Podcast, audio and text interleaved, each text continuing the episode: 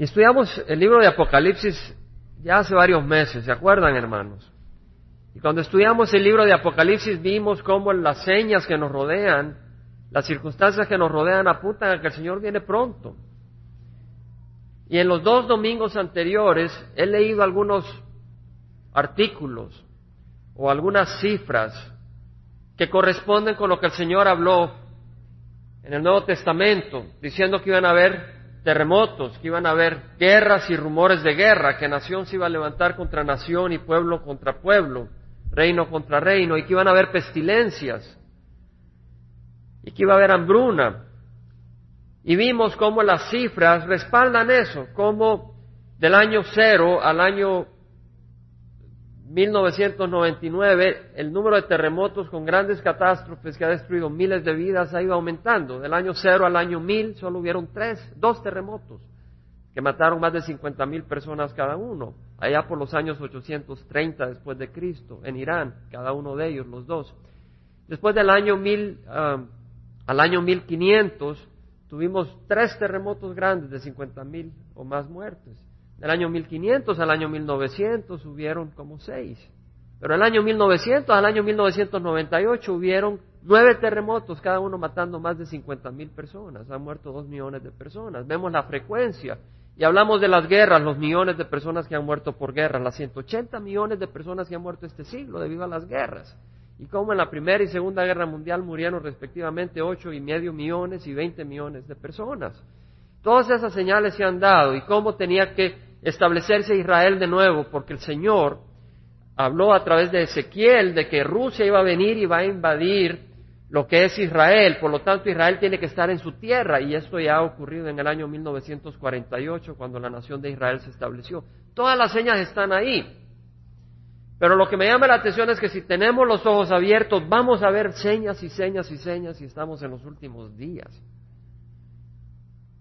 Ahora, cuando yo se lo compartí a una hermana en el trabajo el viernes, se, se, puso asustadísima, porque le empecé a compartir cifras que le voy a compartir aún más todavía. Se asustó mucho. Pero sabes, si tú tienes a Cristo no te tienes que asustar. No te tienes que asustar. Es más, cuando yo leo estos anuncios me da gozo, me da gozo, entendámoslo como, me da tristeza saber lo que viene, pero me da gozo ver cómo el Señor, eh, su palabra es poderosa. En uno de los artículos que agarré de CNN a través del Internet, creo que lo mencioné en el, estudio de miércoles, porque nos reunimos los miércoles, es un artículo neutral, es decir, no es religioso, pero dice, Anthrax una bomba de tiempo haciendo tic-tac en el mar Aral, los investigadores dicen.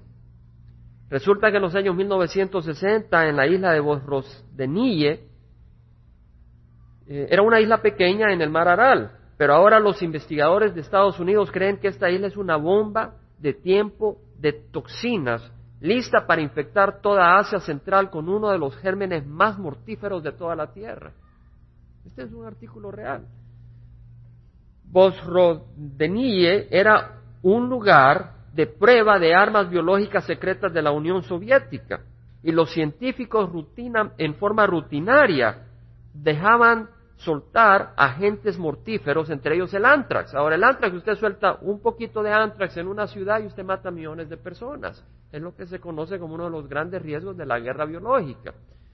Ahora dice, estas, estas armas son extraordinariamente potentes, algunas de ellas han sido diseñadas con ingeniería genética de manera que son más letales que los gérmenes naturales más mortíferos que haya.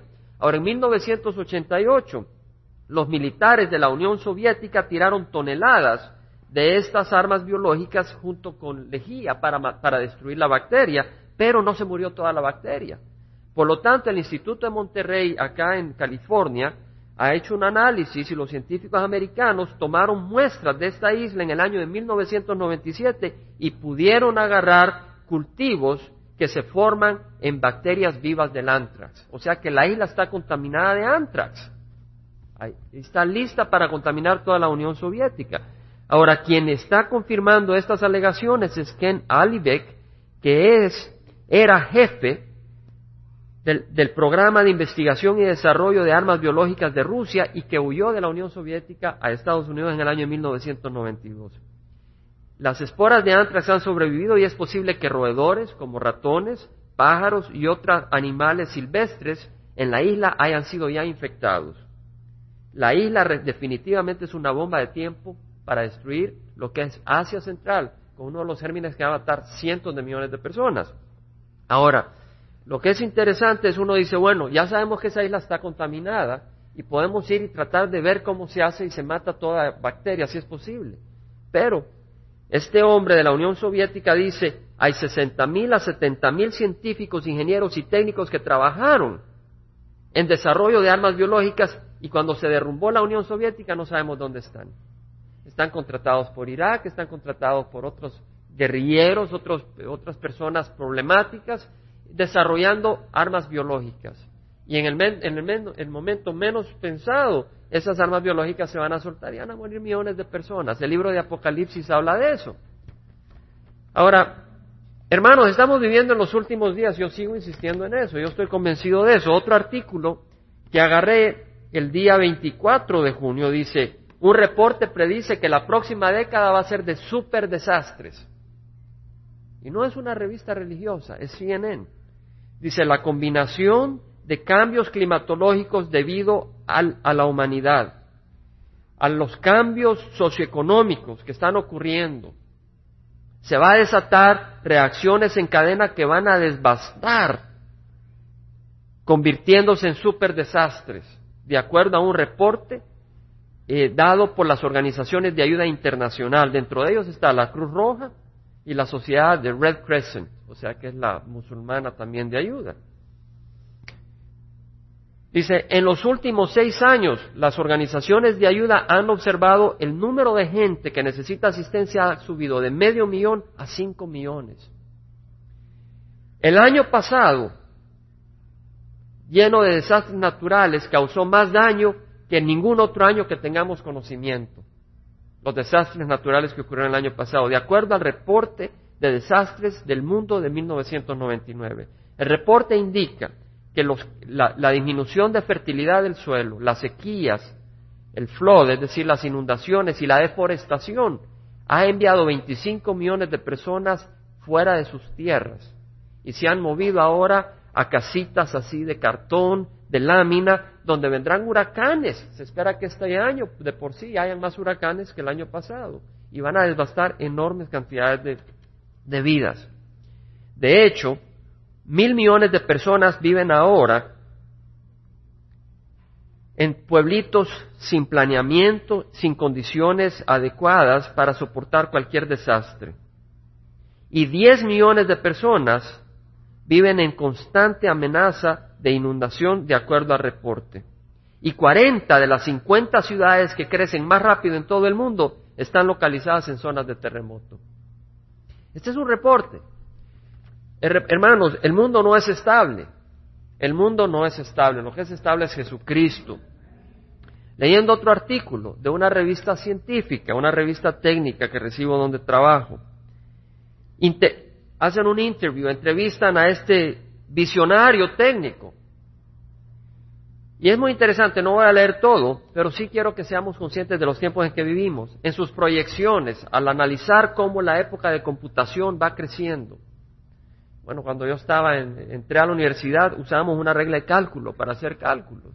No existían las calculadoras. Ahora uno tiene una computadora en su casa. Increíble. Este hombre haciendo proyecciones dice que en el año 2019, o sea que en 19 años, las computadoras serán muy invisibles, pequeñitas, y embedded, es decir, metidas en todos lugares, en paredes, en muebles, en ropa y en los cuerpos humanos. Una proyección. Hemos hablado cómo la tecnología se está moviendo y cómo la señal del anticristo, ¿verdad? Que es una marca en la mano, en la frente, puede ser un microchip. Y cómo eso es una condición necesaria para comprar y vender. Hermanos, estamos en los últimos días.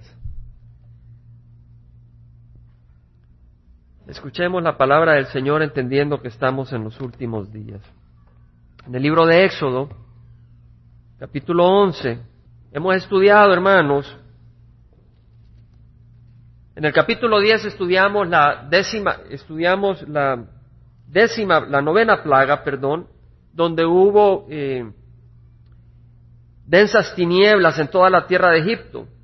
Pero Faraón, cuando vio las densas tinieblas, estaba dispuesto a dejar ir a Moisés, a Aarón y al pueblo de Israel, pero le dijo, pero no pueden llevar a sus vacas, no pueden llevar a sus toros, no pueden llevar a sus ovejas. Entonces Moisés le dijo, no, si no vamos a llevar las vacas, las ovejas, no vamos a salir, porque tenemos que sacrificar a nuestro Dios. Para eso vamos a salir con vacas y con ovejas. Entonces el faraón se enojó y le dijo, apártate de mí, guárdate de no volver a ver mi rostro, porque el día en que me veas mi rostro morirás. Y Moisés respondió, bien has dicho, no volveré a ver tu rostro. Pero antes de irse Moisés, Moisés habló de la décima y la última plaga. Diez es el número completo, implica algo completo. Y el Señor envió diez plagas a Egipto, diez plagas al faraón. La décima era la última plaga del juicio de Dios contra Egipto y su terquedad contra Dios. Y vemos en el capítulo 11 que Jehová dijo a Moisés, una plaga más traeré sobre Faraón y sobre Egipto, después de la cual los dejará ir de aquí. Cuando os deje ir, ciertamente os echará de aquí completamente. En otras palabras, la mano de Dios hará que el faraón suelte al pueblo de Israel y salga libre hacia la tierra prometida. Di ahora al pueblo que cada hombre pida a su vecino y cada mujer a su vecina objetos de plata y objetos de oro. Y Jehová hizo que el pueblo se ganara el favor de los egipcios. Además, el mismo Moisés era muy estimado en la tierra de Egipto, tanto a los ojos de los siervos de Faraón como a los ojos del pueblo. En otras palabras, el Señor le dijo que llévate objetos de oro, llévate objetos de plata, pide a tus vecinos egipcios que te los den. Y el Señor tocó el corazón del pueblo de Egipto para darles oro y plata. ¿En qué se iba a usar ese oro y plata? Se iba a usar para el templo del Señor. Desgraciadamente, antes de que se usara para el templo del Señor, se usó para hacer unos ídolos. Vamos a leer eso después, pero el propósito del Señor era que eso se usara para enriquecer al pueblo de Egipto, eh, de Israel, y que ellos pudieran usarlo para el templo de Dios, para el tabernáculo. Ahora Jehová, Moisés dijo, perdón, versículo 4, así dice Jehová, aquí está Moisés hablándole a Faraón antes de irse esta última vez, como a medianoche yo pasaré por toda la tierra de Egipto y morirá todo primogénito en la tierra de Egipto, desde el primogénito de Faraón que se siente en su trono, hasta el primogénito de la sierva que está detrás del molino, también todo primogénito del ganado. Y habrá gran clamor en toda la tierra de Egipto como nunca antes lo ha habido y como nunca más lo habrá. En otras palabras, el Señor dice, yo pasaré por toda la tierra y el primogénito es el, hijo primero que nace en un hogar. Y dice, yo voy a matar al primero de la casa de Faraón y también al primero hasta de la casa del siervo. El Señor, la justicia de Dios no conoce clases sociales.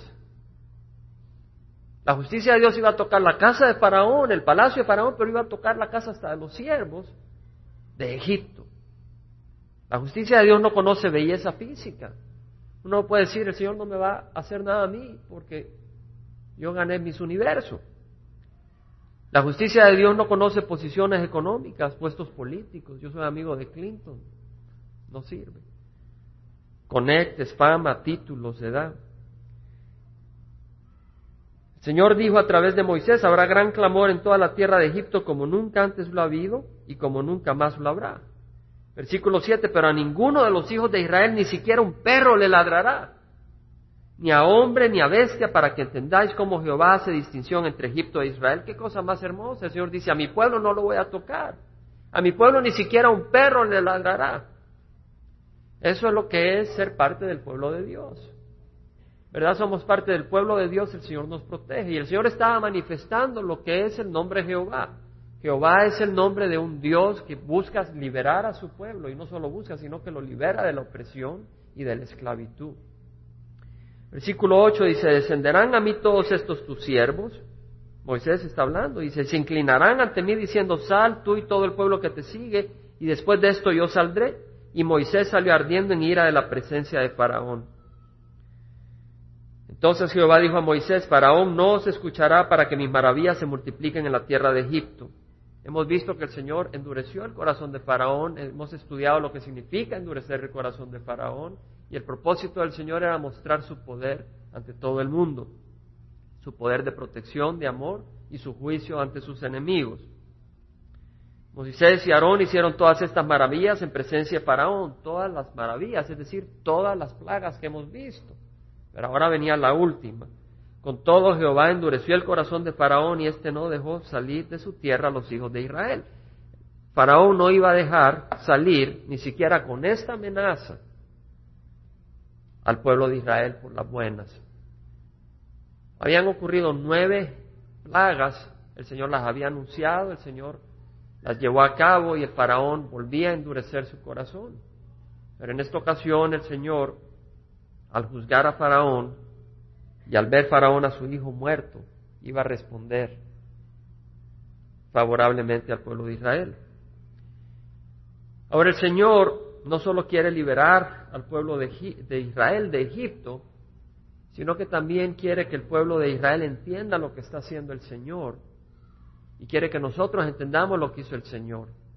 Porque lo que hizo el Señor allá en Egipto es una lección también para nosotros. En el Antiguo Testamento vemos que cada vez que el Señor obra, su obrar, su proceder, es una lección de donde nosotros podemos aprender cómo Dios trabaja, cómo Dios obra. Y así conocemos a Dios. En el capítulo 12 leemos de que Jehová habló a Moisés y a Aarón en la tierra de Egipto. Fíjense que bien, el Señor había hablado con Moisés en el monte de Dios, en el monte Sinaí, en el monte Oreb, se llamaba el monte de Dios. Y acá vemos que el Señor habla con Moisés y Aarón en la tierra de Egipto, en la tierra de esclavitud, en la tierra de pecado. El Señor no le habla a uno nomás cuando está en iglesia. El Señor te habla a uno si estás en un bar para sacar a un amigo tuyo, no para emborracharte, el Señor ahí te va a hablar a ti también. El Señor te habla donde estés, el Señor no se limita a un lugar. Y el Señor habló a Moisés y Aarón en la tierra de Egipto, diciendo, este mes será para vosotros el principio de los meses, será el primer mes del año para vosotros. El mes era un mes lunar en el tiempo, el tiempo de los judíos, en el tiempo de los judíos. Ellos observaban el mes lunar. El mes lunar es de aproximadamente 29 días y medio. Entonces el mes de los judíos era de 12 meses. El primer mes, el mes de Aviv, era de 30 días, el siguiente 29, el siguiente 30, el siguiente 29. Al cabo de 12 meses hacían falta 11 días para el año solar de 365 días. Entonces lo que hacían al tercer año compensaban añadiendo un, un treceavo mes. Y de esa manera compensaban. Pero el primer mes ellos lo observaron ese día, el día que el Señor eh, les había dicho que eh, observaran eh, la Pascua. O sea, observaron la Pascua en el 14 día del mes, pero ese era cuando el Señor habló. Dice, este mes será para vosotros, el principio de los meses será el primer, el primer mes del año para vosotros. Empezaba el mes cuando, cuando nacía la luna, la luna nueva. Y se habló a toda la congregación de Israel diciendo, el día 10 de este mes cada uno tomará para sí un cordero según sus casas paternas, un cordero para cada casa. Ahora, la palabra en hebreo aquí se puede referir a una, a una oveja, es decir, a un carnero, al hijo de una oveja, o también a un cabro, al, al hijo de una cabra. Entonces dice, tomará para sí un cordero según sus casas paternas, un cordero por cada casa. Cada casa iba a sacrificar un cordero. Mas si la casa es muy, pequeña para un cordero, entonces él y el vecino más cercano a su casa tomarán uno según el número de personas, conforme a lo que cada persona coma, dividiréis el cordero. El Señor les está diciendo, si tú estás solo en tu apartamentito, ve con tu vecino y juntos sacrifican un cordero, no estés solo tú. Ahora el cordero será un macho sin defecto, hermanos. Ahora el Señor está hablando de un sacrificio que se iba a sacrificar, que se iba a matar. Hermanos, hoy vamos a celebrar la Santa Cena. Entendamos las raíces y la base de lo que es la Santa Comunión. Aquí tenemos el privilegio y la oportunidad de meditar lo que es la Santa Comunión. El, la primera, el primer sacrificio que vemos acá para el pueblo de Israel, vemos ese cordero que iban a sacrificar de un año. Ese cordero iba a ser un macho, porque ese cordero apuntaba al cordero de Dios que quita los pecados del mundo, que es Jesucristo, que es un varón. Y dice, es un cordero, será un macho, lo apartaráis de entre las ovejas o de entre las cabras, podría venir de ovejas o de cabras, y lo guardaréis hasta el día 14 del mismo mes. Lo iban a guardar por cuatro días en su casa, entonces toda la asamblea de la congregación de Israel lo matará al anochecer. Ahora el día en el tiempo de Israel empezaba en la tarde, el día no empezaba a la medianoche, el día no empezaba a las seis de la mañana, un día empezaba al ponerse el sol, ahí es cuando empezaba el día. Entonces en el día 14, al ponerse el sol, al anochecer, iban a sacrificar este cordero. Y dice, tomarás parte de la sangre y la pondrán en los dos postes y en el dintel de las casas donde lo coman. Es decir, este cordero iba a ser sacrificado y la sangre se iba a poner en un poste, en el otro poste y en el dintel. Ahora es muy interesante porque esa letra, esa, esa marca, también es la letra Tav en hebreo. Y esa marca que es la letra Tav, en, hebreo eh, postbabilónico, es la misma forma de una cruz antes del, antes del exilio babilónico. Tiene la forma de una cruz. Y el significado es convenio, pacto, contrato. Y ya veremos que la, la cruz de Cristo es un contrato, donde Cristo muere por nosotros y nosotros al recibirlo tenemos salvación. Ahora dice, pondrás la sangre en los dos postes y en el dintel, y comerás la carne esa misma noche asada al fuego. Hemos estudiado que el fuego es símbolo también de la ira de Dios. Y este cordero que es asado al fuego, dice, lo comerás con pan sin levadura y con hierbas amargas. No comeréis nada del crudo ni hervido en agua, sino asado al fuego, tanto su cabeza como sus patas y sus entrañas. No podían quebrarle ni un hueso a este cordero. Lo iban a matar, lo iban a desangrar, y luego se lo iban a comer, pero lo iban a asar, no lo iban a hervir. Y, podían, y iban a comer pan pero sin levadura. Ahora la levadura infla. Y el hombre de este mundo está todo inflado de orgullo, de arrogancia, de pecado. La levadura representa el pecado. Y nuestro Señor Jesucristo era sin pecado. Nuestro Señor Jesucristo es el pan de vida y sin pecado. Entonces este pan que iban a comer el pueblo de Israel era sin levadura porque representaba el pan que fue sacrificado por nosotros y que es pan de vida, la palabra de Dios. Ahora vemos de que esa carne era asada al fuego. Nuestro Señor Jesucristo sufrió la ira de Dios por nuestros pecados. Por eso fue asada al fuego y tenía que hacer asada al fuego ese cordero porque apuntaba al sacrificio de Cristo que iba a morir por nuestros pecados. Dice, la comerán con pan sin levadura y con hierbas amargas. ¿Por qué? Porque así el pueblo, al comerlo con hierbas amargas y luego iban a hacer esto año por año, iban a recordar que su esclavitud fue amarga. Y era necesario recordar de la esclavitud amarga de la cual el Señor lo liberó. Hermanos, y todos nosotros venimos de una esclavitud amarga hasta que el Señor nos libera. Y es bueno recordar la esclavitud de la que el Señor nos liberó para tener corazones agradecidos con aquel que nos liberó de la esclavitud, de la esclavitud del pecado. Dice, no comeréis nada del crudo. En el versículo 10 dice, no dejaréis nada de él para mañana, sino que lo que quede de él para la mañana lo quemaréis en el fuego. No podías dejar nada de la carne para el día siguiente. ¿Por qué? En el Salmo 16, brevemente, el Señor profetizó y en el versículo 10, el profeta David dice, tú no abandonarás mi alma en el Seol, pero está hablando de Jesucristo, tú no abandonarás mi alma en el Seol, ni permitirás a tu santo ver corrupción. El Seol era la región de los muertos, y dice, dice que el Señor no iba, su vida no iba a estar en la región de los muertos abandonado. El Señor fue a la región de los muertos a liberar a los cautivos y abrir la puerta para que entraran al reino de los cielos. Y dice, no permitirás a tu santo ver corrupción. El cuerpo de Jesucristo no fue, no, fue corrompido, corrupto, no, no, no, entraron los animales a comerlo, no se pudrió. El cuerpo de Jesucristo resucitó al tercer día. Ahí las escrituras dicen, no, no permitirás a tu santo ver corrupción. Entonces el cordero que iban a comer, el pueblo de Egipto, no se podía dejar después de comer a que se cayera, lo tiraran a la basura, representaba el Cordero de Dios sin mancha y es santo y tenían que o, quemarlo en el fuego o cocerlo en el fuego y comérselo. Porque así como uno se comía así el Cordero, así nosotros estamos recibiendo lo que el Señor ha hecho por nosotros. Versículo 11 dice, de esta manera lo comeréis ceñidos vuestros lomos. Es decir, eh, si tenía un vestido largo el pueblo hebreo, subirse, por decirlo así, con un cinto, su ropa para no tropezarse, porque iban a estar comiéndolo, pero en un, en un espíritu de preparación para el peregrinaje. Iban a salir de Egipto, iban a ir a la tierra de Canaán. Dice, ceñido vuestro lomo, las sandalias en vuestros pies, no descansando así con los pies descalzos. Ponte las sandalias porque vas a la tierra prometido. El callado en vuestras manos. Lo comeréis apresuradamente en la Pascua de Jehová. Hermanos, el Señor nos ha redimido del pecado y nosotros somos peregrinos.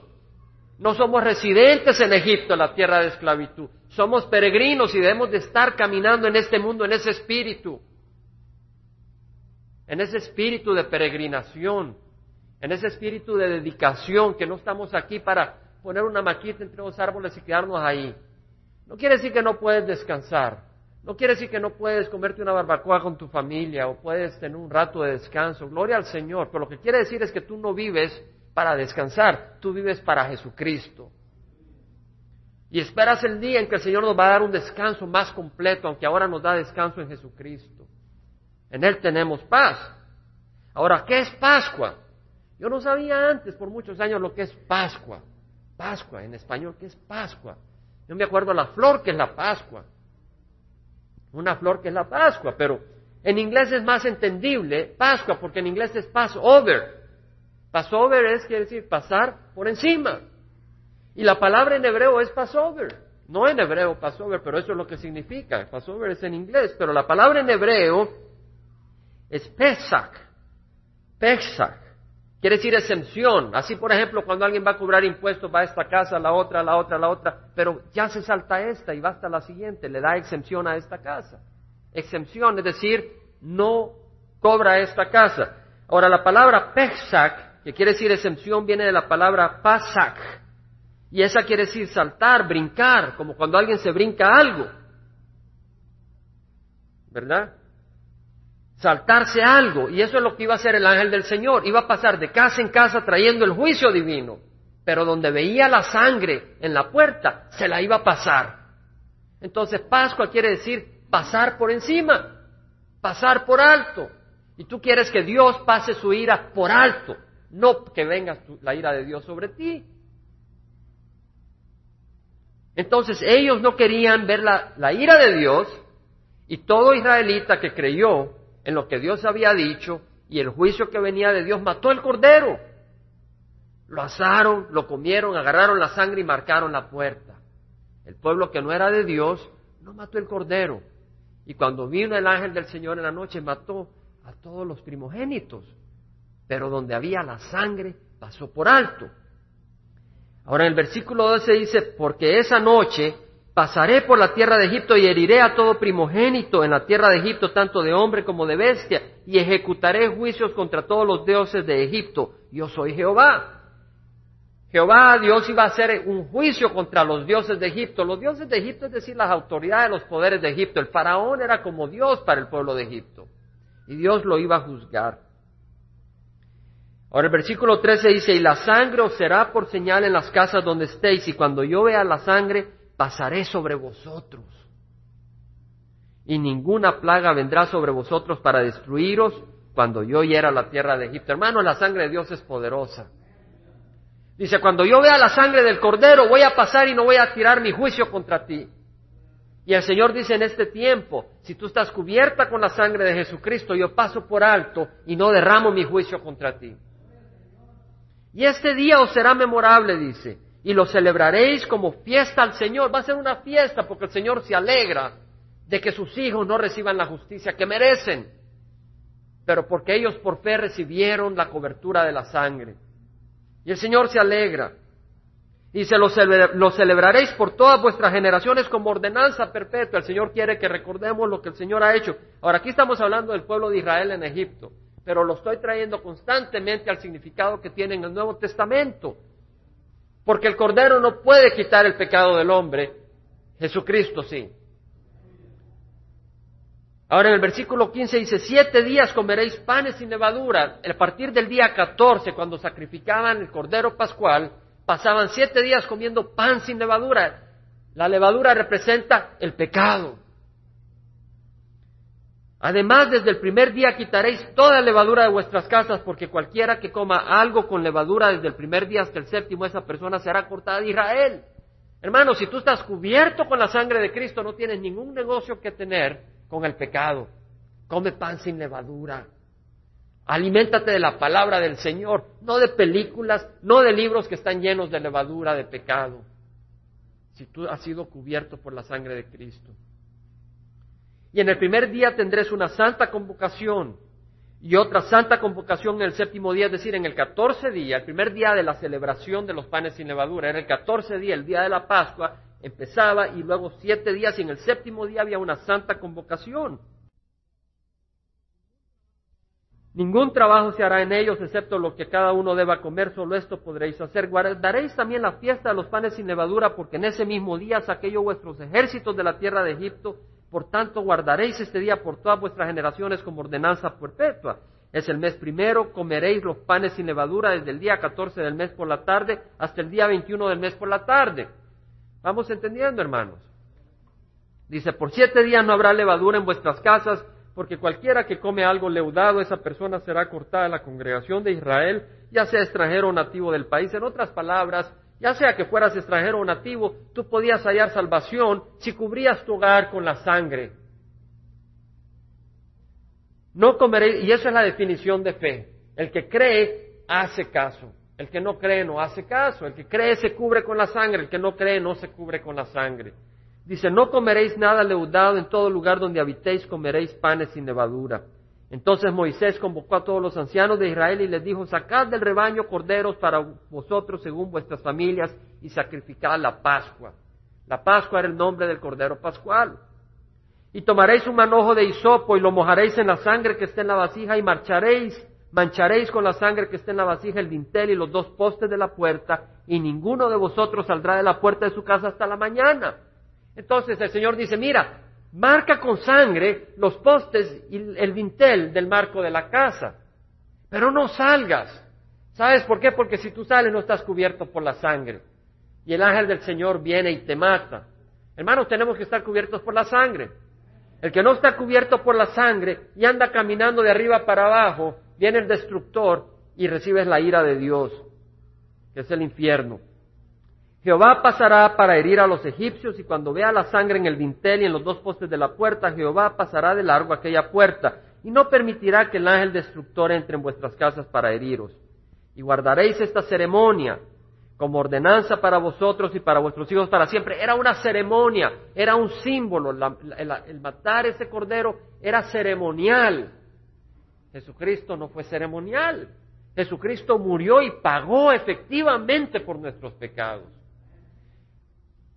Guardaréis esta ceremonia, ahora dice, cuando entréis a la tierra que Jehová os dará, como ha prometido, guardaréis este rito. Y sucederá que cuando vuestros hijos os pregunten, ¿qué significa este rito para vosotros? Vosotros diréis, es un sacrificio de la Pascua a Jehová, el cual pasó de largo las casas de los hijos de Israel en Egipto cuando hirió a los egipcios y libró nuestras casas. Y el pueblo se postró y adoró, agradecidos de lo que el Señor había prometido que iba a hacer.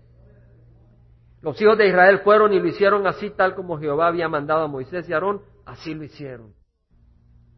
Hemos ido rápido porque se repite aún dentro de este mismo capítulo el concepto y se va aclarando y explicando lo que significa, pero no le hemos añadido ni le hemos quitado, sino que lo que hemos hecho es exponer la palabra. Vemos el significado del Cordero Pascual y el Señor iba a mandar la décima plaga. Pero vemos también que dice que ellos guardaran esta ceremonia cada año. En la Pascua es lo que se reconoce como la Semana Santa. Ahora, lo que es interesante es que el Señor Jesucristo murió en la Semana Santa, en el mes de Aviv, en el primer mes del año. Cuando tocaba sacrificar el Cordero Pascual, el Señor Jesucristo se celebró la, la última cena y Él fue a ser sacrificado en la cruz. Y Él cumplió. Y vamos a celebrar las semanas, eh, no las semanas, vamos a celebrar la, la Santa Cena, hermanos, recordando lo que el Señor Jesucristo hizo por nosotros. Yo les invito a que meditemos. Primero tenemos que haber recibido a Jesucristo en el corazón. Para los que nos, visitan, así como para los que somos miembros de esta congregación, entendemos que acá celebramos la Santa Cena y el único requisito es tener un corazón contrito a los pies de Jesús y haberlo recibido como Señor y Salvador. Si no lo hemos recibido como Señor de nuestras vidas, no tiene sentido celebrar la Santa Cena y decir, Señor, yo recuerdo que tú moriste por mis pecados, pero si yo no lo he recibido, es insultar al Señor. Y de hecho el Señor dice, no celebres la Santa Cena si no has recibido a Jesús. Pero si no lo has recibido, yo te invito a que lo recibas hoy. ¿Por qué vivir separado y no protegido de la sangre de Cristo? Estás listo para la justicia de Dios, la ira de Dios, pero Jesús te ama. Si tú no has recibido a Jesucristo, yo voy a hacer una oración para que lo recibas. Recibir a Jesucristo quiere decir, Señor, entra a reinar a mi corazón, toma control de mi vida. Recibir a Jesucristo quiere decir arrepentirnos de nuestros pecados. Cuando Juan había sido encarcelado, él vino a Galilea predicando el Evangelio de Dios y diciendo, el tiempo se ha cumplido, arrepentidos y creed el Evangelio. Es necesario creer las buenas noticias de que Cristo murió por nuestros pecados. De tal manera amó Dios al mundo que dio a su Hijo único para que todo el que crea en Él no se pierda, pero tenga vida eterna. Esa vida viene por fe en su Hijo Jesucristo. No hay otro nombre bajo el cielo dado a los hombres bajo el cual seamos salvos. Es por fe, no por obras, para que nadie se gloríe. Yo te invito pues a recibir al Señor. Vamos a hacer todos con los ojos cerrados. Vamos a orar. Si tú quieres recibir al Señor de corazón, no de labios, pero de corazón. Si tú reconoces que has estado caminando fuera de los caminos del Señor, yo te invito a que ores conmigo. Padre Santo, perdona mis pecados Padre Santo, yo hoy recibo a Jesucristo para que reine en mi corazón. Dame tu Santo Espíritu, Señor, para guiarme. Yo reconozco que la sangre de Jesús es preciosa y es poderosa para limpiarme de toda maldad. Señor, protégeme del mal. Ayúdame a caminar contigo y toma el control de mi vida. Te lo pido de corazón en nombre de Cristo Jesús. Amén. Si tú has recibido al Señor hoy, gloria a Dios, porque Él ha entrado a reinar. Él dice, yo estoy a la puerta y toco. Si alguno escucha mi voz y abre la puerta, yo entro y ceno con Él y Él conmigo. Es por fe. Y te invito también a que tomes la Santa Cena con nosotros. A los que ya hemos recibido al Señor, el Señor nos invita también a, a examinar nuestro corazón. Y si estamos caminando con amargura o sin perdonar, con odio o, con robo o con adulterio o con ah, chismes. El Señor nos dice, mira, tienes que, tienes que buscar el perdón de Dios. Porque somos hijos de la luz y si somos hijos de la luz debemos de caminar bajo la luz, no bajo la oscuridad. Y todos fallamos, todos pecamos. Tomemos unos minutos y pidámosle al Señor que nos perdone y nos limpie para poder celebrar esta Santa Cena. En el Evangelio de San Lucas dice la palabra que llegó el día de la fiesta de los panes sin levadura en que debía de sacrificarse el cordero de la Pascua. Jesús envió a Pedro y Juan diciendo, id y preparad la Pascua para nosotros para que la comamos. Ellos dijeron, ¿dónde deseas que la preparemos? Él les respondió, he aquí, al entrar en la ciudad os saldrá al encuentro un hombre que lleva un cántaro de agua, seguidle a la casa donde entre. Y diréis al dueño de la casa, el maestro te dice, ¿dónde está la habitación en la cual pueda comer la Pascua con mis discípulos? Él os mostrará un gran aposento alto dispuesto, preparadla allí. Ellos fueron y encontraron todo tal como Él les había dicho, prepararon la Pascua.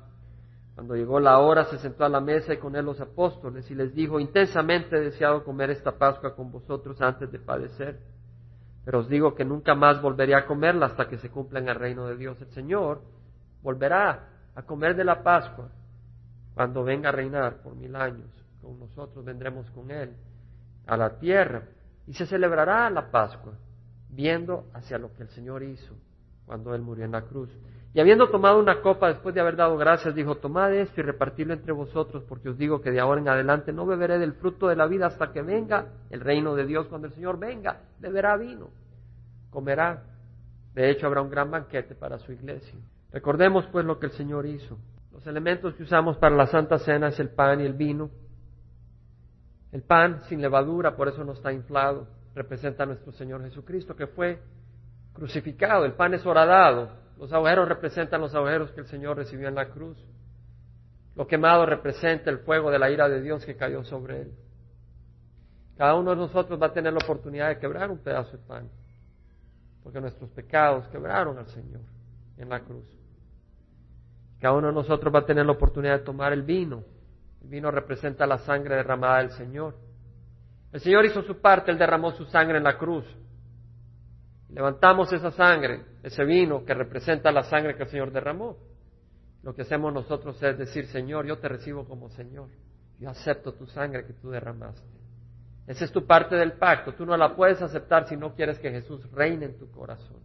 Pero si tú quieres que Él reine, acepta ese pacto y Señor, cumplo mi parte del pacto. Te recibo como Señor. Ayúdame a caminar. Y esa sangre te limpia de todo pecado. Esta sangre cubre tu hogar, cubre tu casa, cubre tu corazón de la ira de Dios por tus pecados. Te libra del pecado. Y eso es lo que vamos a celebrar. Voy a pedir de que, les voy a pedir de que en la medida que sientan el llamado, sientan en el corazón que están listos, pasen al frente.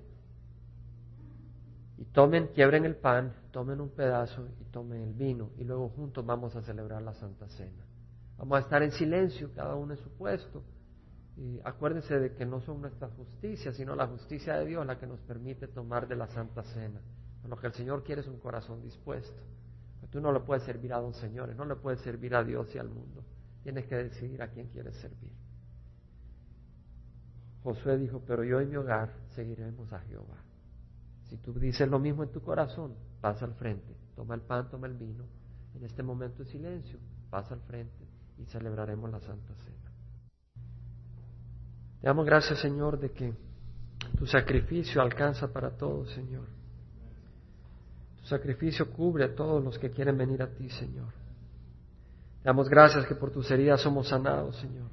Te damos gracias que no tenemos que andar como que si andamos una gran carga en, en, la, espalda, Señor, arrastrándonos y deprimidos, Señor. Pero podemos andar gozosos porque tú nos has librado del pecado, Señor. Te damos gracias que podemos venir a ti, Señor, y recibir sanidad, Señor. Gracias, Señor, porque ahora estamos recordando lo que hiciste en esa cruz hace dos mil años. No era una cruz de oro, no era una cruz limpia, era una cruz de madera, Señor. Una cruz con clavos verdaderos, Señor, donde tú fuiste clavado. Y lo que te detuvo en esa cruz no fueron los clavos, pero el amor hacia nosotros, Señor. Por eso ahí te quedaste y no bajaste, Señor.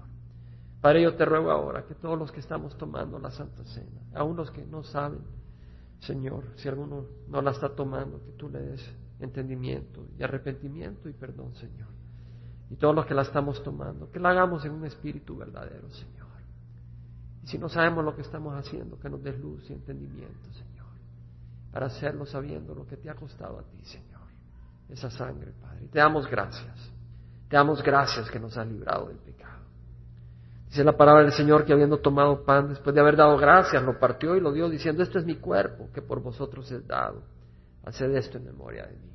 Tomemos el pan, Señor. De la misma manera tomó la copa, después de haber cenado, diciendo, esta copa es el nuevo pacto. No es el pacto antiguo basado en cumplir la ley, es el pacto basado en el sacrificio de Jesús. Es el nuevo pacto en mi sangre que es derramada por vosotros, hermanos. Cristo derramó su sangre por nosotros. Vivamos para Él en santidad.